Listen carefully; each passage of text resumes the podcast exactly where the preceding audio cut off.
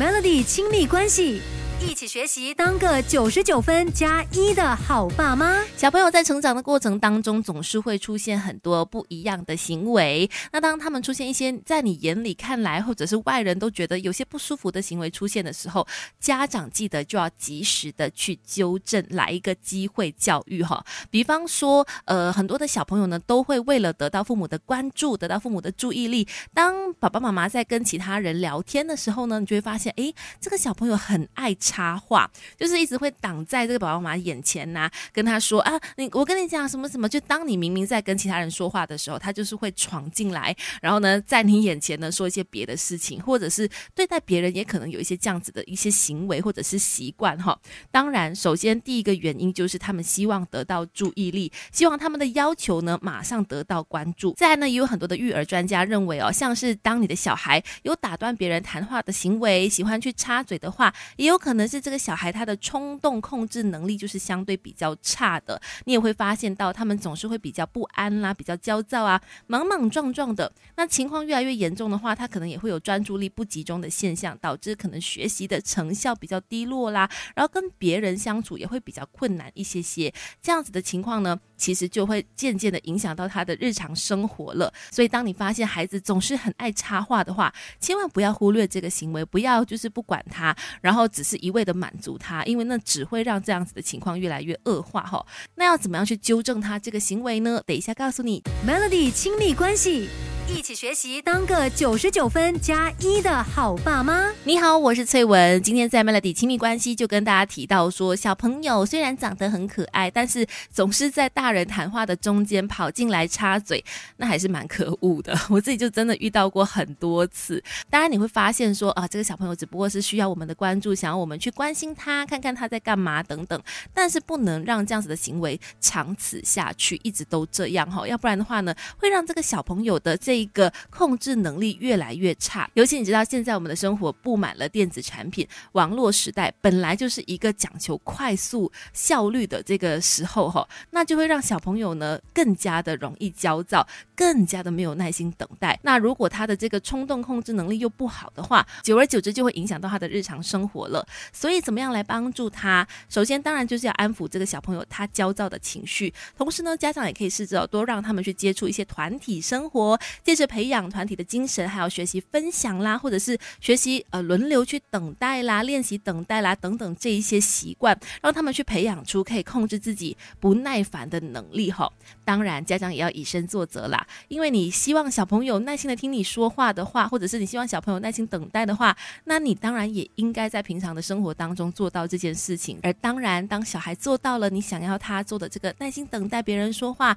而当别人说完之后，哎，他才发言的话，当他做到。这件事情的时候呢，父母也要记得给他们一个好好的奖励，让他们知道说这样子的行为是正向的，是对的。那除了说小朋友会常常喜欢插话之外呢，另外也有可能会假装听不到大人说话，这个时候又应该怎么处理好呢？从好运势到育儿经，Melody 亲密关系说给你听。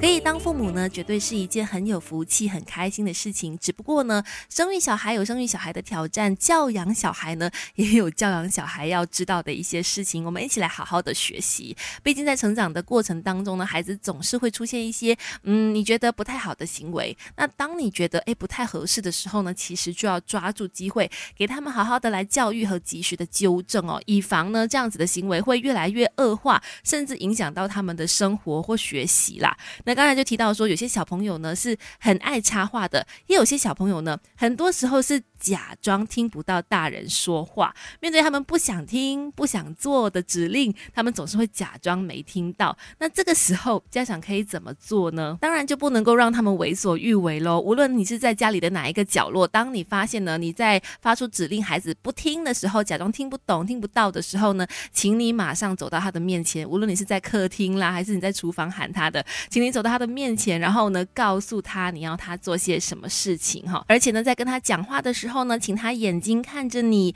然后要求他回答。如果他还是不听话的话呢，就要告诉他，如果你再不怎么样怎么样的话，就你会面对什么样的后果。当然不建议体罚啦，可能是用一些其他的方式告诉他可能会面对什么样的后果哈。当然这时候可能孩子也会有些情绪，可是等孩子的情绪平复了之后，当你的情绪也平复了之后，再好好的跟他说道理，千万不要一而再再而三的放纵孩子听不到的行为哦。从好运势到育儿经。Melody 亲密关系说给你听。你好，我是翠文。孩子都是父母的心肝宝贝，但是当他们做出一些不太好的行为的时候，记得要及时的纠正跟好好的教育。像是很多的幼儿很爱用尖叫来表达，尤其可能是一到两岁的婴幼儿啦，不太会说话的，那可能就是常常会用尖叫来去表达说他们想要的东西。这样，也许很多家长会觉得说，哦，那没有关系啦，因为他现在还不会说嘛，所以就用尖叫表达。等到他会讲话的时候，就会改善过来了。其实这样的观念是错误的，因为其实零到两岁的小朋友确实可能因为没有办法用言语来去表达需求，就会用其他的方式去取代，比如说尖叫。但是尖叫绝对不是唯一的方式哈。